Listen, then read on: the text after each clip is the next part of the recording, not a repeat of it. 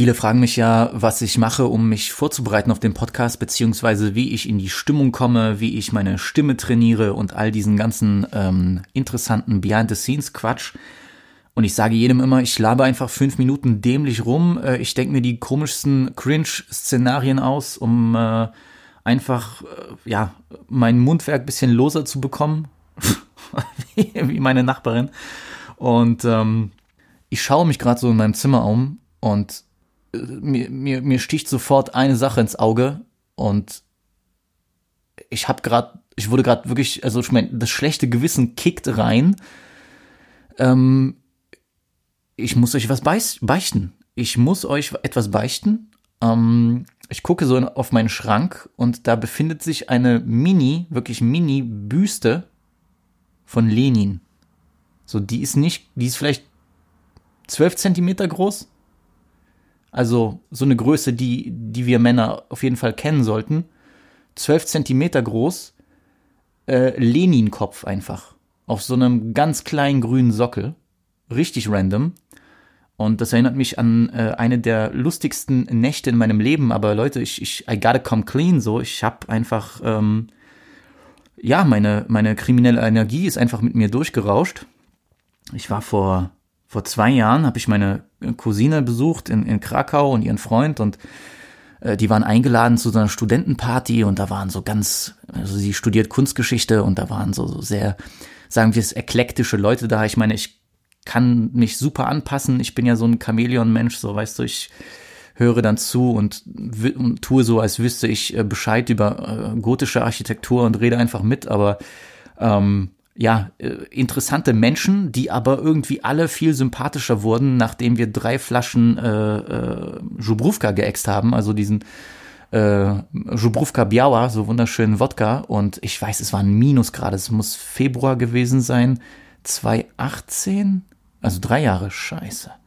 Ähm, jedenfalls, ich war komplett todesvoll und ich habe in diesem, äh, also wir waren auf der Party und wir sind dann weiß nicht wieso, anscheinend jemand, dem die Wohnung gehörte, der hatte irgendwie so ein kleines Haus, was zehn Minuten zu Fuß entfernt war, irgendwie so ein verlassenes Haus fast. Es war bitterkalt dort drinnen. Der hatte sein Bett dort. Ich weiß nicht, wie man da schlafen kann. Also ähm, ich, ich wäre gestorben vor Kälte. Ich meine, wir haben mit Jacken, mit Winterjacken dort Turn-up gemacht. Ich hatte Schal an und wir mussten noch extra äh, Wodka trinken, um überhaupt klarzukommen. Ich war lange nicht mehr so ranzenvoll wie damals. Äh, zum Glück hat meine Cousine und ihr Freund haben feuchtfröhlich mitgetrunken, deswegen war ich da nicht der einzige äh, Dödel, der am, am Upturnen war. Und mir ist einfach diese Lenin-Büste, also die ist mir aufgefallen so. Und dem, ich habe mit dem Typen geredet und ja, hier liegt so Zeug so, was wir auch eigentlich nicht mehr so brauchen. Also Leute, ich rede mir das jetzt schön, ne, weil ich werde jetzt keine Klischees bedienen, gerade so schlechte Witze, die keinen interessieren, aber ich glaube so, so die, die polnische kriminelle Energie ist mit mir durchgegangen und ich muss es jetzt einfach beichten, live 2021 hier bei Weiben mit Visi. Ich habe diese Büste mitgehen lassen. Ich habe einfach die fucking Lenin-Büste geklaut. Ich weiß auch nicht wieso, einfach Lenin fucking random. Ich weiß nicht, dieser Glatzkopf hat es mir extrem angetan an dem Abend. Äh, ich habe das in meine Jackentasche gesteckt. Ist eigentlich überhaupt nicht lustig. Und ich habe die Scheiße mitgehen lassen. Und ich weiß noch, wir haben das Taxi zurückgenommen. Ich glaube, uns war allen kotzübel so. Wir haben echt wirklich so, du sitzt an so einem Auto und es war eine Autofahrt von, glaube ich, sechs Minuten oder so. Hat sich angefühlt wie drei Stunden. Ich war ready, einfach das, den kompletten Inner Innenraum neu zu tapezieren von diesem Taxi. Aber ich glaube, Lenin war bei mir. Und ähm, ich weiß auch nicht, warum ich euch das jetzt erzähle, aber was ich sagen möchte ist, so, so lieber Gott, verzeih mir, ich habe gestohlen, ich habe ich habe vor allem Lenin gestohlen so und jetzt steht einfach Lenin-Büste bei mir. Aber wenn das meine Credentials sind, um äh, bei der äh, progressiven Hörerschaft äh, Pluspunkte zu sammeln, so, dann äh, I'll take it. So, weißt du, manchmal äh, so Mittel zum Zweck. Ja, also jetzt ähm, wacht dieser Lenin über mich. Todesrandom, warum Lenin, Alter? Und warum haben die das zu Hause? Egal. Jetzt ist er bei mir. Und ich denke, irgendwann, wenn die Zeit kommt, ähm, muss ich dann das meiner Cousine beichten. Keiner weiß das. Ihr seid die Ersten, die das erfahrt. Meine Cousine weiß das nicht. Ich hoffe nicht, dass ihr, dass diese Bekannten ihr die Freundschaft gekündigt haben, weil sie, äh, weil nach der Party der Lenin fehlte oder so. Ähm, ich wusste damals nicht, was ich tue und der ist jetzt in meinem Besitz. Und irgendwann mal, weißt du, ich glaube, jeder braucht diese Lenin-Büste in seinem Leben, um irgendwie voranzukommen. Und wenn ich dann diesen Zyklus von Self-Improvement abgeschlossen habe, dann werde ich diese Lenin-Büste zurückbringen. Bei Gott, ich schwöre das. Ich werde euch up, up to date halten, wie es mit meinem Lenin weitergeht, aber ähm, nicht, dass es dann heißt Goodbye Lenin, huh?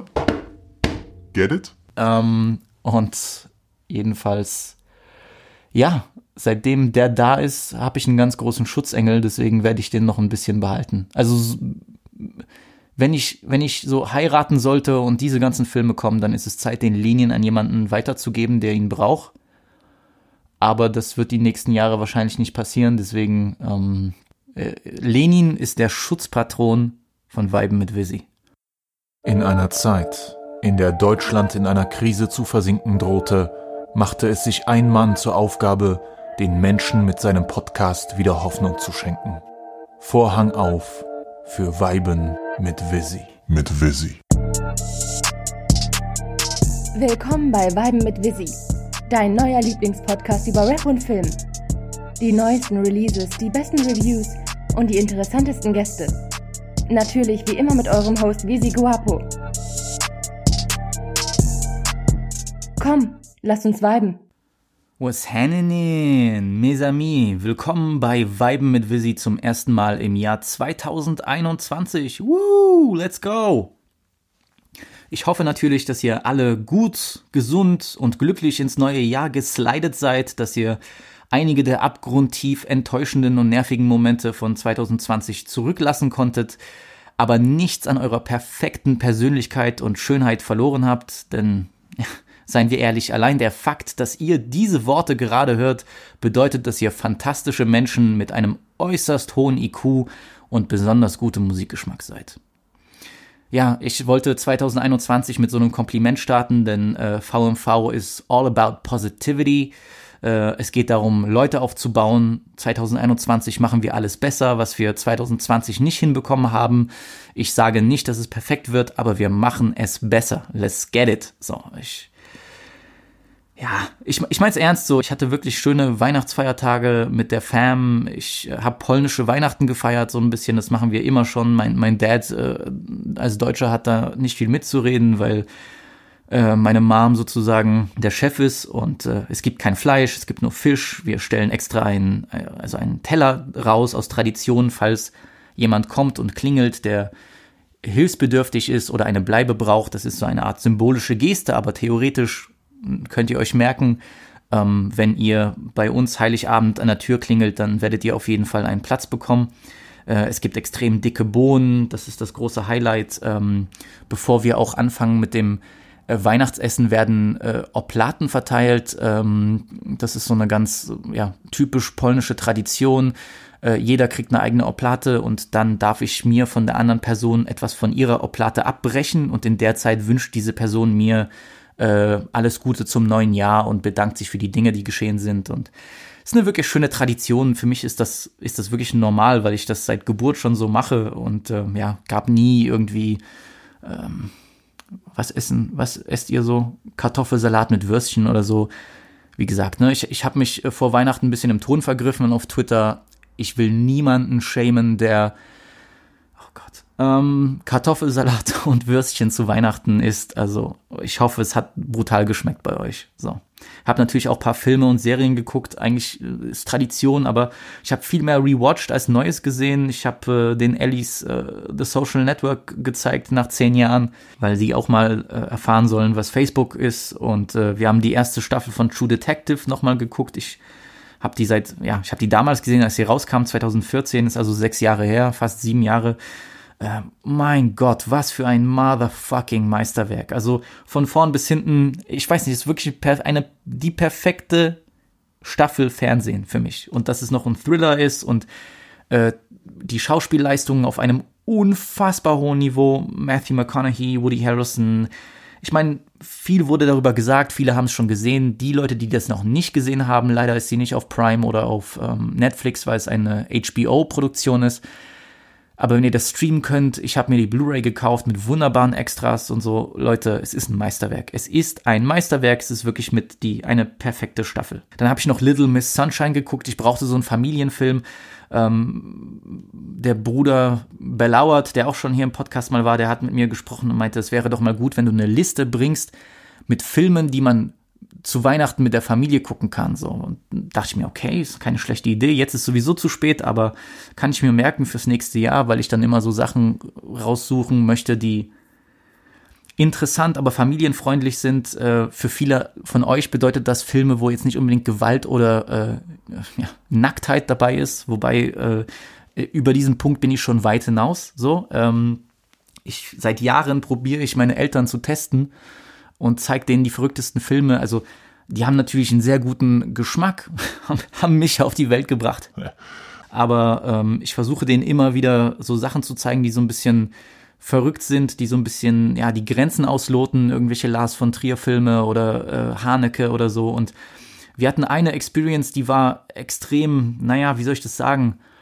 Puh, äh, die hat äh, an, dem gesamten Familienkonstrukt von uns gerüttelt, denn ich habe so einen Doku-Film gefunden von einem österreichischen Regisseur namens Ulrich Seidel, äh, der so typische Filme macht, die, ich will nicht sagen irgendwie, ja, dass es Cringe-Humor ist, aber die sehr, sehr unangenehm sind. Der, der widmet sich sehr unangenehmen Fragen, sehr unangenehmen ähm, Sujets und der hat einen Doku-Film gemacht, der heißt Im Keller. Und da geht es darum, dass er irgendwie, also das ist kein Spielfilm, sondern ein, ein, ein Doku-Film, äh, sehr besonders gemacht. Es geht um Österreicher, die und, und ihre Keller und was sie dort treiben. Und da hast du alles Mögliche drin, Fetische und eine Frau, die, die Baby, die irgendwelche Puppen lagert und die irgendwie ein Kind verloren hat oder nie ein Kind kriegen konnte und die spricht dann mit den Puppen, als wären es ihre Kinder. Also wirklich, und dann gibt's noch einen Typen, der hat einfach einen kompletten Nazi-Keller äh, komplett verrückt, todesunangenehm so zu gucken und da gab's halt eben ein äh, Sadomaso-Pärchen und äh, der Mann hat dann zum Beispiel die Toilette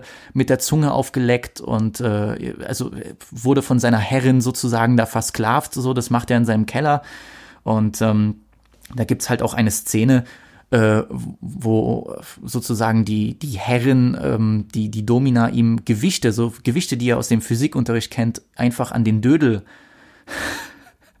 an den, an den Schwanz bindet und der muss dann durch die Kante laufen und dann ist er die ganze Zeit am Stöhnen, weil das natürlich äh, das Gewicht ihm seine Alter, seine Eier und seinen Dödel runterzieht und man sieht das halt auch alles. Und das mit seinen, das mit meinen Eltern zu gucken, ich weiß nicht, Leute, ich habe so ein bisschen so eine Barriere gebrochen. Ich glaube, jetzt ist auch alles egal so. Also jetzt ist, so das ist, das übersteigt so das normale Cringe, okay, wir haben eine Sexszene im Film, so wenn du als Kind irgendwas geguckt hast und es war todesunangenehm. Ich glaube, das ist vorbei. So, diese, die Hemmschwelle ist komplett weg jetzt ist alles egal. So, ich diesen Punkt, ich konnte mich auch nicht wehren, ich konnte auch nicht irgendwie wegdrücken oder sonst was. Ich habe nur geguckt und konnte es nicht fassen und meine Ma saß da in der Szene neben mir und ich weiß nicht, das ist so, so Bonding in Cringe-Zeiten. Also seitdem ist alles egal und ich glaube jetzt äh, unkaputtbar dieser F Familienbond, diese Familienstärke. Ähm, wenn ihr wirklich eure Familie austesten wollt, wenn ihr sehen wollt, wie sehr euch eure Eltern lieben, dann guckt im Keller von Ulrich Seidel, weil äh, ja, ähm, das ist die beste Methode.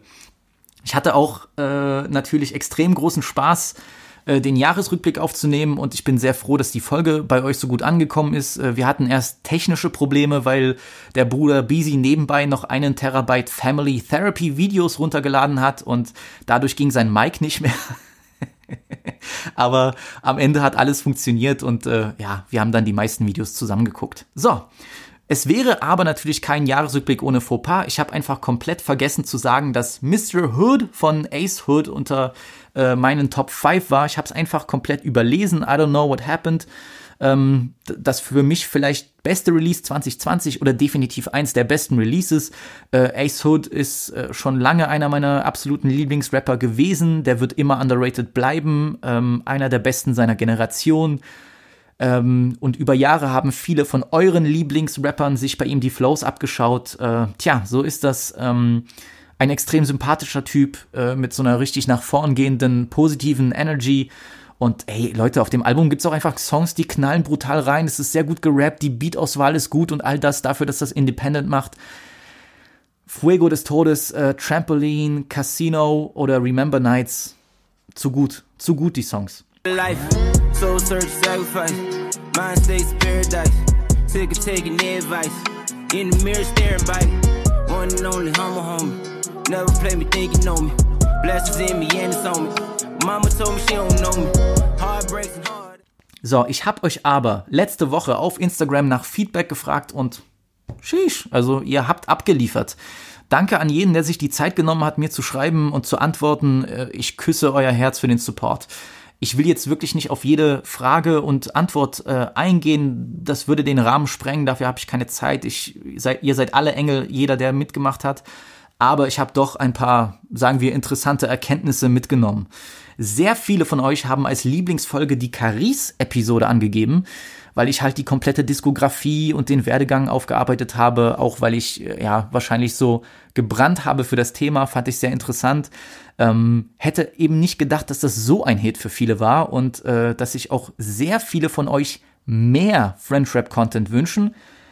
Ja, ich dachte, ich mache schon genug. Ihr wollt mehr? Okay, alles klar. Ähm, auch an den Bruder Sosa, wenn du das hörst und wieder Lust bekommen solltest, unter die Menschen zu treten, äh, die Nachfrage nach French Rap Quizzes und Diskussionsrunden, äh, die ist groß. Und äh, gerade in einem Jahr von einem Buba-Album-Release denke ich, dass da noch was äh, machbar ist. Ansonsten, ja, der absolute Fave, der wirklich komplett absolute Fave war natürlich die Folge mit Steph. Ja, äh, war ja auch für mich ein äh, Dream come true und äh, Steph, Herzblatt, ähm, ruf mich zurück, ja? Hm. Aber ihr wollt auch alle mehr, also mehr, mehr, mehr. Mehr Newcomer-Empfehlungen, mehr Filmtalk, mehr Interviews, mehr Lil Baby, mehr Diskografien auseinandernehmen, mehr Lines erraten, mehr Overrated, Underrated, mehr Fußball, mehr Persönliches, mehr Frauentalk, mehr Frauentipps. Äh, da bin ich der Falsche, da solltet ihr lieber Nivito fragen. Mehr Classic-Alben-Reviews und zu guter Letzt, und das kommt von Riri, mehr Bitches. Hm, okay. Mal sehen. 2021 wollt ihr auch mehr Frauen als Gäste. Das wünsche ich mir natürlich auch, klar. Ähm, große Interviewpartner, ja, Flizzy und Symes. Ich mein's ernst, ne? Äh, ihr wollt YouTube-Formate? Okay, mal sehen. Und eigenes Merch. Also ich gebe dem Ganzen höchstens noch zwei Monate, bis ich über sowas wie Patreon nachdenke. Bin ich ganz ehrlich, einfach weil der Aufwand sehr groß ist ähm, obwohl es immer noch Spaß macht. Mal sehen. Wir werden sehen. Manchmal schafft man es nur von Woche zu Woche zu denken. Ich wünsche mir einfach nur, dass ihr dieses Jahr noch besseres Entertainment oder informativeren Content bekommt, weil mein eigener Anspruch immer hoch ist. Ja, es gibt äh, einfach mehrere Themen in eine Folge zu packen und dann keine Dinge auszulassen oder sich an den falschen Dingen aufzuhalten. Das ist echt nicht einfach. Und äh, ja, ich habe auch wirklich immer wieder an so feste Strukturen gedacht, also immer wieder nach Rubrik, die ich abarbeite, aber ah, ich finde das immer so ein bisschen einschränkend, weil jede Woche andere Dinge geschehen und man muss äh, darauf immer flexibel reagieren. Aber ey, so, ich habe Lust, ich bin motiviert und ich freue mich. Genau das gleiche sage ich auch immer, wenn der folgende Herr etwas released, denn er begleitet mich schon seit 2006 als ich mit elf durch Zufall sein Pete Bühl Video bei Yahoo Music gefunden habe. Die Rede ist natürlich vom europäischen Goat, le plus grand, der Duke höchstpersönlich, der französische Papa von deutschem Rap, Buba. Es war schon etwas länger bekannt, dass Buba 2021 sein womöglich allerletztes Album namens Ultra herausbringen möchte. Und seit gestern Abend, ja, die Info kommt frischer als frisch, wissen wir, dass sein ultimatives Werk am 5. März 2021 erscheinen wird. Die gesamte Piraterie und Fanschar jubelt, aber zugleich bleibt die Angst, dass es sich tatsächlich um den allerletzten Longplayer der Ikone handeln könnte. Generell ist seit dem Release seines letzten Albums Thron vor drei Jahren einiges geschehen. Im Sommer 2018 eskaliert der Beef mit Ex-Partner und jetzt Erzfeind Caris am Pariser Flughafen von Orly und führt zu einer Schlägerei, die international Aufsehen erregt. Erst Knast, dann die Rückkehr mit einem spektakulären Konzert in der Ü-Arena, 40.000 Zuschauer, darunter auch Lil Sosa und Visi Guapo. Eine unkaputtbare Legende, die mit über 40 immer noch den Ton angibt, in einer Szene, die sich immer zu wandelt. Aber langsam gehen dem konfliktsüchtigen Buba die Verbündeten aus. Es kommt zu einem Streit mit dem Shootingstar Damso, der in Frankreich und seinem Heimatland Belgien als der neue Star am Rap-Himmel gesehen wird. Es geht um Labelverträge, eine angeblich gierige Managerin und kreative Differenzen. Damso ist ein Meister seines Faches, ein technisch herausragender Rapper, der auch musikalisch Ideen umsetzt, die andere sich nicht trauen würden. Jemand, in dem sich Buba wiedergesehen hat. Jemand, der die Tradition der großen französischen Texter in einer neuen Epoche weiterführt. Buba bleibt bissig, aber er ist gekränkt. Dann folgt auch das Aus mit dem treuen Grabenkämpfer Benasch, der seit Jahren nicht von der Seite Bubas wegzudenken war. Das einstige Mitglied der 40.000 Gang bringt ein erfolgloses wie langweiliges Album namens NHB heraus, ohne Buba-Feature. Eine herbe Enttäuschung im Vergleich zu CDG, das so viele Hits zu bieten hatte. Benasch habe jetzt zu Jesus gefunden, schrieb er bei Instagram und sich bei Buba für seine schlechten Entscheidungen und Arbeitsmoral entschuldigt. Buba liegt vor kurzem die Nachricht, ohne wirklich großes Mitleid aufzubringen. Kein Damso, keine Shai, kein Benasch, kein Seaboy. Von der alten Neuf de Easy Gang ist nicht mehr viel übrig. Klar, es gibt noch Shooting Star Maes, der 2020 alles abgeräumt hat, natürlich auch mit großer Hilfe von Buba, und Leute wie Bramsito oder SDM schwören Buba aktuell die Treue. Aber es ist sehr leise geworden im einst mächtigen Camp von Bedeso. Ist das alles nur Taktik? Alles nur ein perfider Plan, um den seit 20 Jahren besetzten Thron zu verteidigen? Ganz ehrlich, ich traue Buba alles zu. Aber auch sein Zusammenschluss mit Leto oder Zed von Tres Block war nicht wirklich von großer Dauer oder Durchschlagskraft. Jemand wie der haitianische Halbrapper Gato, der mittlerweile ein Meme in der Szene ist, wird immer für Buba in den Ring steigen. Aber die anderen neuen großen Rapper der Szene haben keine Angst mehr, untereinander zu featuren oder mit Bubas Feinden zusammenzuarbeiten. In dem Fall Caris, Maître Gims, Roff oder Lafouine, wobei die letzteren zwei einen Status innehaben, wie es, ja, ein Echo Fresh hierzulande hat. Tut mir leid. Was bedeutet das alles aber für Ultra? Welche Art von Musik können wir erwarten? Sind es Zumba-Banger, melancholische Songs für seine Kinder, endlich wieder Knaller wie zu besten Nero Nemesis-Zeiten? Hm, schwierig. Leider geben uns die zwei erschienenen Auskopplungen 5G, 5G und Azerty wenig Aufschluss darüber, in welche Richtung es gehen soll. Ich hatte bereits über 5G im Podcast gesprochen und ich war ehrlich gesagt wenig begeistert. La facture de la vie, c'est pas celle de numérica. Suis dans le vaisseau spatial car y a qu'un bouton. Ton vote vaut rien mouton devant la loi martiale 2020. Je mets le pape et Nabila sur le même tableau. Pas de photo du corps d'Oussama. Diese komisch gedämpften Drums, der komisch dumpfe Mix. Soll das die erste Single sein? Es wirkte alles etwas zäh und ja, ich tue mich schwer es zu sagen, auch langweilig. Es ist einer dieser Tracks, die nach mehrmaligem Hören besser werden und viele Fans freuten sich zu Recht, Bubas Rap-Stimme endlich wieder zu hören, aber eine erste Single von dem vielleicht allerletzten Album, die sollte anders klingen. Es gibt auf YouTube ein Video, das vor einer Woche hochgeladen wurde, in dem alle Snippets zusammengeschnitten sind, die Buba auf Instagram gepostet und angeteased hat. Was einem sofort dabei auffällt, ist, wie düster und low-key einige der Beats klingen so als bräuchte Buba noch ein letztes Mal Platz, noch eine letzte Chance, um seine Statements abzugeben. Es gibt Samples von alten Lunatic-Interviews, aber natürlich auch typische Buba-Autotune-Abfahrten, die Lost in the World von Kanye West klingen lassen wie eine billige Kopie. Letztens erst hat er auf Instagram ein Video gepostet, wo man eine Coverversion des berühmten Aqua-Songs Barbie Girl hören kann, die er ganz kurz in Ratpi World umgedichtet hat. Hm,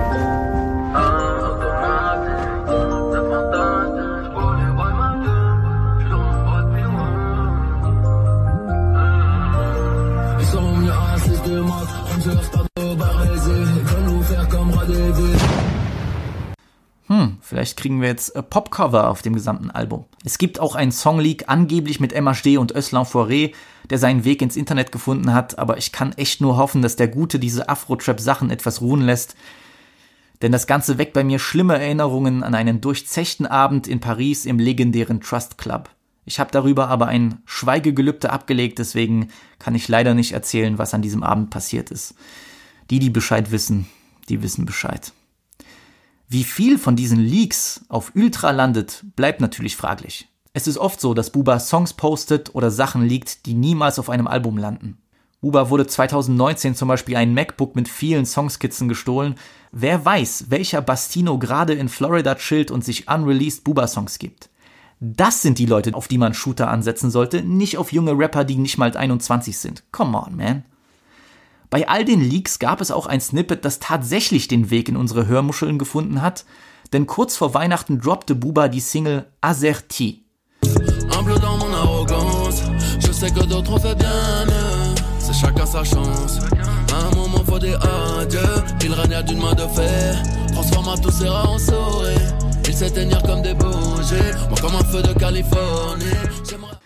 AZERTY ist die Standard-Tastenbelegung von PC-Tastaturen in Frankreich und Belgien, weil die ersten Buch sechs Buchstaben oben von links aus gelesen A, Z, E, R, T, Y sind. Bei uns in Deutschland ist es Querz, also mit Q, W, E, R, T, Z. Ja, ist so eine Nerd-Info, aber ich dachte, das könnte euch interessieren, was es damit auf sich hat. AZERTY klingt schon eher nach dem Buba, den wir kennen. Produziert wurde dieser dunkel melodische Track von Sayen, der schon mit Sofian zusammengearbeitet hat. Und es wäre natürlich kein Buba-Track, wenn nicht mal wieder ein paar Lyrics für eine ordentliche Kontroverse gesorgt hätten. Er reflektiert über seinen Werdegang und streut dabei immer mal wieder Metaphern über die Endlichkeit des Lebens und Vergleiche zum Adel auf, jetzt natürlich aber nicht Kollega-Style.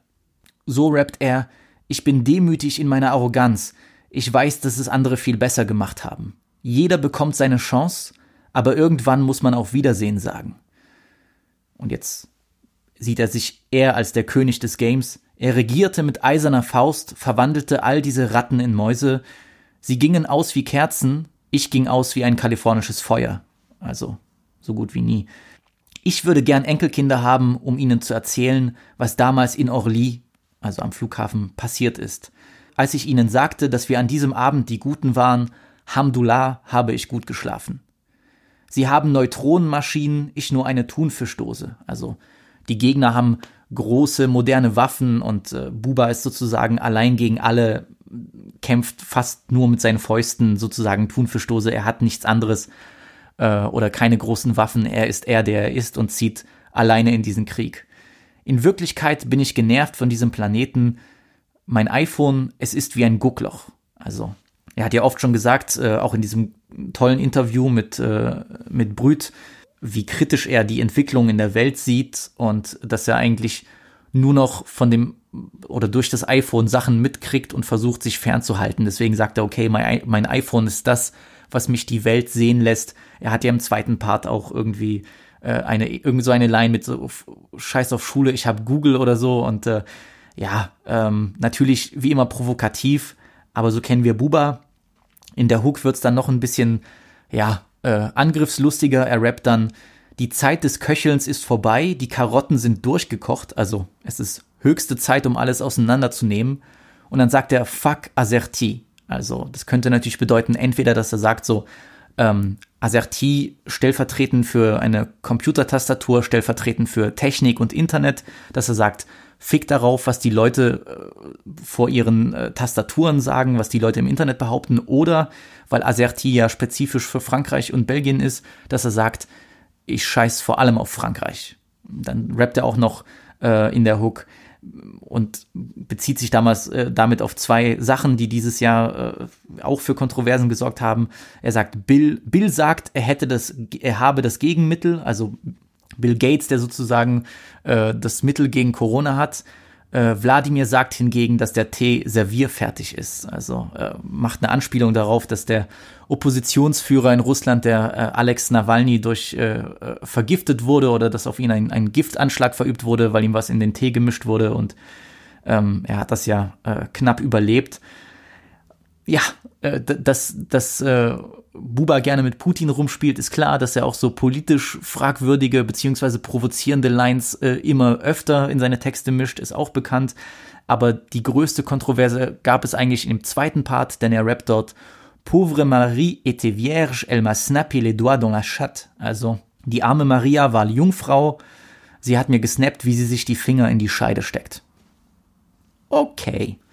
Auf Twitter sind die Leute natürlich durchgedreht, wie kann man die Mutter äh, Jesu so in den Dreck ziehen, aber ich als christlicher Glaubenskrieger sehe es so, er zieht hier einen, ja, sicher geschmacklosen Vergleich zwischen früher und heute. Also damals war Maria noch eine Jungfrau, eine, eine unschuldige Dame, die heutige Maria sozusagen stellvertretend für einige Frauen würde ihm OnlyFans-Videos zuschicken. Also die Dualität der Frau mäßig. Mein Gott, Buba, du Bad Boy. Er liebt die Provokation, er liebt die Kontroverse, weil er auch weiß, dass es immer ziehen wird. Für Buba zählt im Rap-Game nur eine Maxime. Krieg ist besser als Frieden. Vielleicht hat er sich deswegen so lange auf dem Thron gehalten. Ich wünsche mir bessere Songs als Sanjay und Azerti und nach investigativer Arbeit von dem Bruder Lil Sosa konnte er in Erfahrung bringen, dass die deutsche Producer-Legende und Vibe mit Visi Ehrengast Explosive nicht auf dem Album mit einem Beat dabei sein wird, obwohl er unzählige Instrumentals nach Miami Beach geschickt hat. Ah, es ist eine Schande. Es tut im Herzen weh. Es tut im Herzen weh. Und genau aus diesem Grund oder aus diesen Gründen bin ich etwas besorgt. Dafür ist mir Buba viel zu wichtig, dafür ist mir dieses Album zu wichtig vor allem wenn es tatsächlich das letzte sein sollte. Er steht ein wenig mit dem Rücken zur Wand und er weiß das. Er muss liefern. Aber ein zorniger, angriffslustiger Buba ist auch ein guter musikalischer Buba. Die letzten Male, dass er vor so einem Release so drauf war, haben wir das Album Lunatic äh, für Tür 2.0 oder Nero Nemesis bekommen. Was soll ich sagen? Am 5. März 2021 werden wir Bescheid wissen. Easy. Oh, nice. So, es gibt noch zwei Reviews, die anstehen. Ähm, die erste kommt zu The Voice von Chicago Drill-Legende Lil Durk. Der Titel passt gut, denn Lil Durk ist seit Jahren eine der prominentesten und wichtigsten Stimmen Chicagos. Nachdem 2020 schon Just Cause You All Waited 2 herauskam, dann aber vor Jahresende sein Protégé King Vaughn in einer Schießerei ums Leben kam, widmet er ihm jetzt dieses neue Projekt. Auf dem Cover sieht man auch Lil Durk und King Vaughn zusammen. Es ist wirklich traurig, wenn man bedenkt, wie viel Potenzial Vaughn besaß und wie viel gemeinsame Musik von den beiden noch hätte erscheinen können. Lil Durk ist ein Künstler, dem es nichts ausmacht, sein Herz in seiner Musik bluten zu lassen. Es gibt nicht viele Tracks auf The Voice, die nicht tiefgründig oder aufrichtig sind. Auf dem Album hat Lil Durk es sich zur Aufgabe gemacht, uns mit Melodien zu bombardieren, die sich in die Seele bohren sollen, mit berührenden Texten, die einen in die Lage eines reichen, aber aufgewühlten und wilden Hood Kings versetzen. Für mich sind Dirks Projekte immer so wie Ghetto Soap Operas aus Chicago. Mein einziges Problem mit The Voice ist folgendes. Es gibt einen Haufen von Tracks auf dem Album, die alle irgendwie gleich klingen. Klar, Lil Durk ist für viele am besten, wenn er leidenschaftlich über klavierlastige Beats croont, aber ab einem gewissen Punkt muss er seinen Sound erweitern. Ich habe natürlich klare Präferenzen, das wisst ihr oder die, die Vibe mit Visi lang genug hören. Und oft nervt mich dieses Geklimper einfach extrem. Die zweite Hälfte von The Voice, wo sich so ein bisschen die Beats mehr atmosphärischer zeigen, äh, die finde ich viel besser. Ähm, äh, auch weniger monoton als die erste Hälfte oder als die ersten, sagen wir, ja, äh, sieben Songs, äh, sechs, sieben Songs. Ich glaube eher, dass so mehr experimentelle, jetzt in Anführungszeichen, Versuche wie Stay Down, zum Beispiel mit Black oder Young Thug oder der Song Still Trappin' mit eben dem verstorbenen King Vaughn, äh, diesem Album zu mehr Dynamik verholfen hätten. Ich muss aber sagen, und den Song habe ich jetzt wirklich seit Tagen regelmäßig auf Replay. Kam jetzt auch ein Video dazu raus. Äh, der fällt von der Thematik her ein bisschen raus im Gegensatz zum Rest. Äh, mein Highlight ist der Love-Song Coming Clean. You turn me on when you be shaving off your pussy. Making that macaroni sound when it's good. She, she gon' give me the sloppiest head with her good teeth. And she love when I be out them Percocets when I'm munching. Snatch a condom off going Alleine für die erste Line, du turnst mich an, wenn du dir die Muschi rasierst. Allein dafür sollte er einen Nobelpreis bekommen. Ja, also wir haben hier einen atmosphärischen, luftig leichten Beat und dazu diese äh, Kontraste äh, im Text äh, Weltklasse. Absolut Weltklasse. Aber ich muss auch sagen, die Hook, die fühle ich zu 1000 Prozent. Every day you know I think about you. Can somebody tell that girl I love her? I'ma tell him I can't be without you.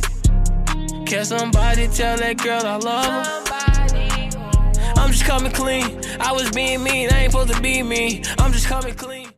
Durkios Alben sind für mich immer wie diese TED Talks, also äh, wo Unternehmer oder oder was weiß ich auch Künstler über ihre Erfahrungen sprechen und äh, den Leuten irgendwie einen Einblick in eine ganz andere Welt verschaffen wollen. So, da gibt's ja auf YouTube unzählige Videos und Dirk macht so wie TED Talks, in denen er über das Leben in der Hood von Chicago erzählt. Und ich würde mir einfach bei ihm äh, mehr Exzentrik bei der Beat-Auswahl wünschen. Ich meine, klar, sowas wie äh, ganz am Anfang Redman und so, die sind, das sind schon nice Songs, aber das ist nicht irgendwas, was für mich so einen unfassbares Replay-Value hat. Ich weiß, es gibt hier Leute, die, die lieben das total. Refugee war auch sehr, sehr nice, klar.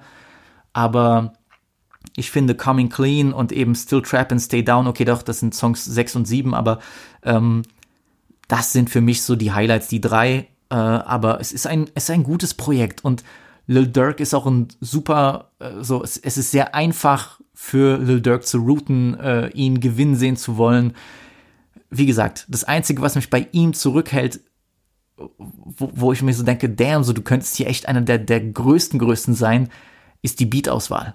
Aber äh, was nicht ist, kann noch werden. Deswegen, äh, Dirk, Bruderherz, mach es wie Nav. Mach es wie Nav 220 und dann Top 5 nächstes Jahr im Jahresrückblick. Einen haben wir noch im Gepäck und es ist ein Highlight denn Miami Yassin hat uns pünktlich zu Weihnachten mit einem Mixtape namens Dilemma beschenkt. Wobei, ja, pünktlich ist so eine Sache und äh, ich hasse es natürlich, dass äh, Miami für Promo lügen muss. Denn auf Insta hatte der Gute irgendwas von 24.12. geschrieben. Ich saß natürlich mit AirPods am Weihnachtstisch, hab die komplette Familie ignoriert, weil ich die ganze Zeit Apple Music aktualisiert habe und dann kam es erst Mitternacht zum 25.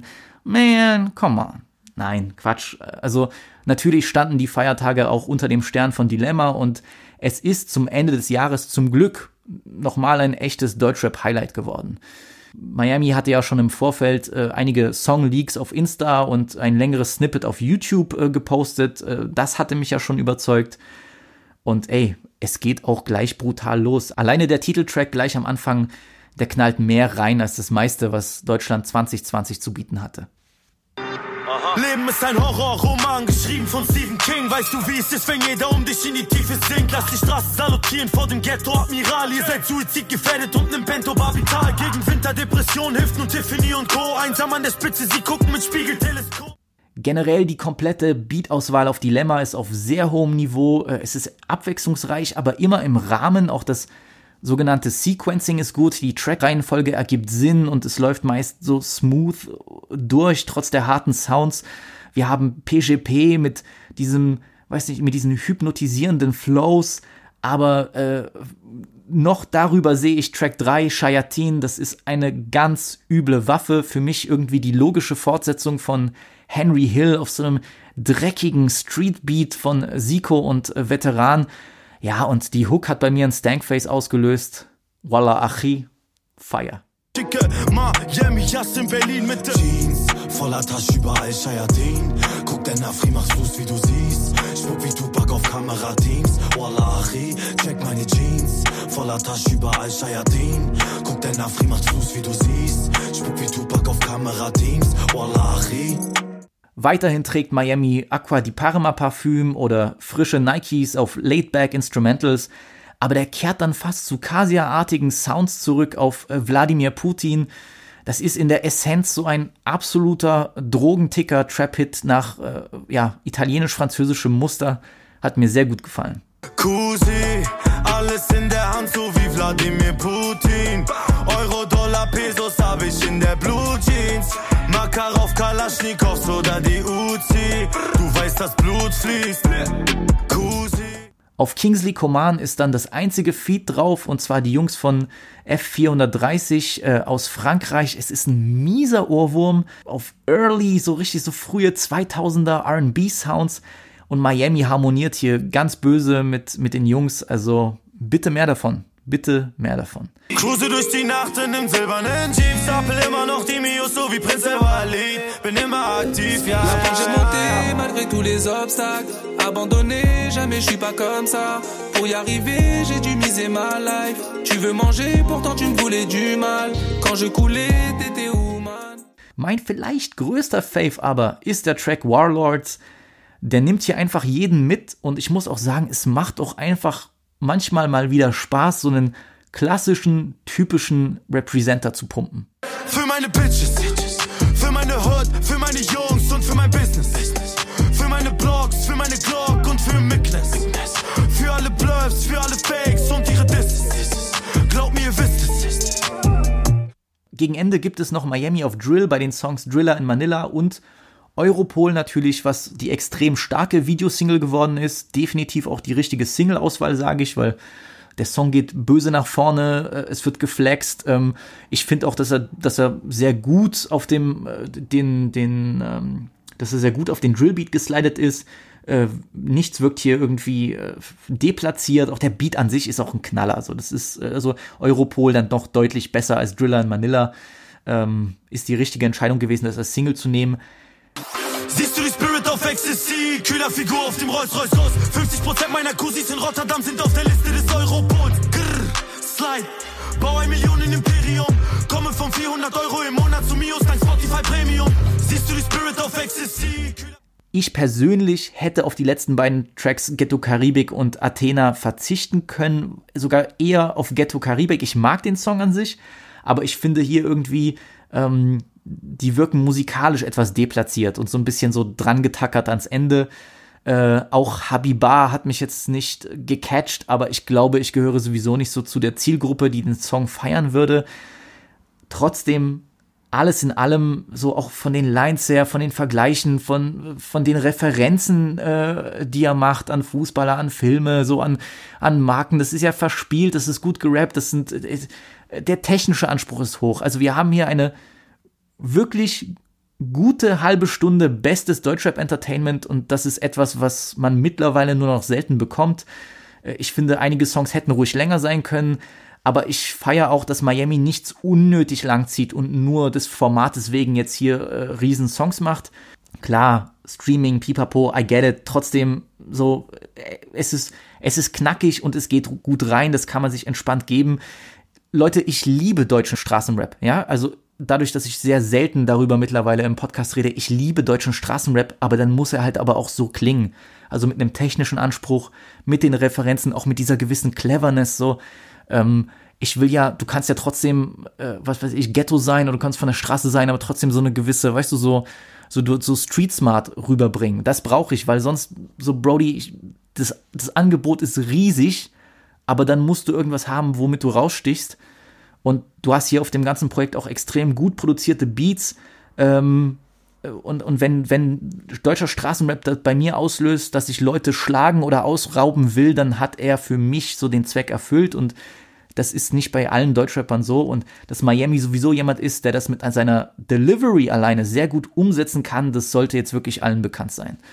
Also ohne auf irgendwelche Labelpolitik eingehen zu wollen, ich wünsche mir in Zukunft einfach einen Rahmen, in dem Miami seine Musik geregelt und gut vermarktet releasen kann. Ja, weil äh, auch Welcome to Miami, so die Projekte waren Quality. Äh, klar gab es hier und da so Sachen, wo man sagt, okay, die Entscheidung hätte ich anders gefällt.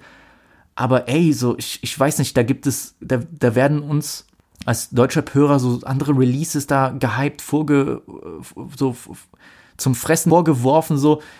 I don't know, da, da, da fehlt mir irgendwie, da fehlt mir komplett das, was ich dann hier bei so einem Mixtape wie Dilemma habe. Deswegen, es wäre für mich einfach eine böse Verschwendung, wenn sowas nicht seine Hörerschaft findet. Deswegen, ich habe ja auch die längere Liste dann auf dem Vibe mit Visi Profil gepostet. Äh, neben Haftalbum, neben Flair Atlantis, Dilemma für mich Top 3 Projekt im Deutschrap 2020. Fakt.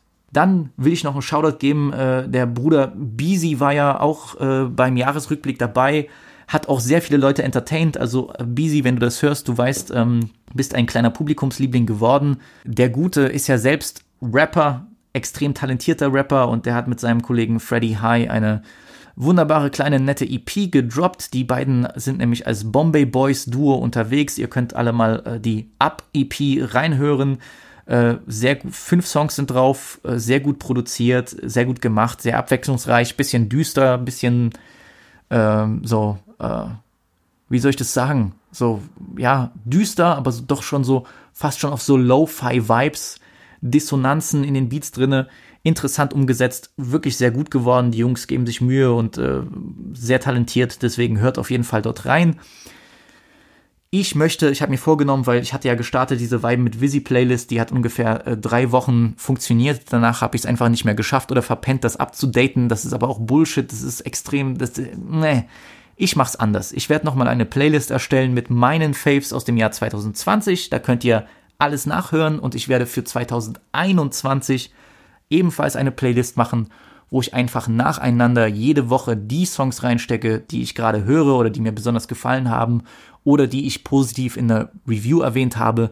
Da habt ihr den Überblick, da habe ich den Überblick, da muss ich nicht extra noch Sachen rauslöschen oder jedes Mal ersetzen. Ist für mich die richtige Wahl, weil mein Gott, äh, wenn jede Woche ich dann nur zwei Songs feier, dann nehme ich die ganze Playlist raus und habe dann zwei Songs drin. Ihr habt davon nichts. So. Deswegen, ich kann nur sagen, folgt Vibe mit Visi auf Instagram, verpasst keine der News oder slidet in meine DMs, wenn ihr Fragen habt oder einfach nur nett zu mir sein wollt. Äh, DMs sind offen, Natürlich äh, nicht für Schweinereien, sowas machen wir nicht. Und ich möchte ein ganz spezielles Shoutout geben an den Bruder Carlo, der heute Geburtstag hat. Äh, mein Lieber, äh, lass dich feiern. Ich äh, wünsche dir beste Gesundheit und dass wir uns sehr bald auch mal sehen können. Äh, am besten auf einen äh, wunderbaren Hauptstadt-Döner, der natürlich auf meinen Nacken geht und auf guten Horrorfilm-Talk. Also die Leute, die mit ihm zu tun haben, die ihn kennen, wünscht ihm alles Gute. Der Junge ist ist ein äh, treuer Supporter und wer noch ein treuer Supporter ist, ist der Bruder Jakob. Ich will nochmal einen speziellen Shoutout geben, äh, der in letzter Zeit immer brutal Support gibt, als wäre ich Kanye West. Deswegen, ich hoffe, dass ich mit dem äh, Guten dieses Jahr auch zusammenarbeiten kann an einer Filmfolge oder dass er mich mal in seinen Twitch-Stream reinholt. Äh, ich weiß keine, hab, Leute, ich bin Laie, ne? keine Ahnung, ob man das machen kann, wie, wie auch immer. Ich denke schon, ja, doch, kann man machen. Ähm, ich hoffe, dass dann bald was Cooles ansteht und dass die Kinos auch bald wieder aufmachen. So, äh, Merkel, Schwester, mach mal. So von Ossi zu Ossi, Merkel macht Kinos auf. Und ansonsten natürlich auch beste Grüße an jeden, der jede Woche pusht und hilft und supportet. Aber ihr wisst, dass ihr mir extrem viel bedeutet und ich freue mich auf ein hoffentlich gutes, Hoffnung bereitendes, Hoffnung erfüllendes 2021. Wir sehen uns dann nächste Woche bei Weim mit Visi. Let's get it.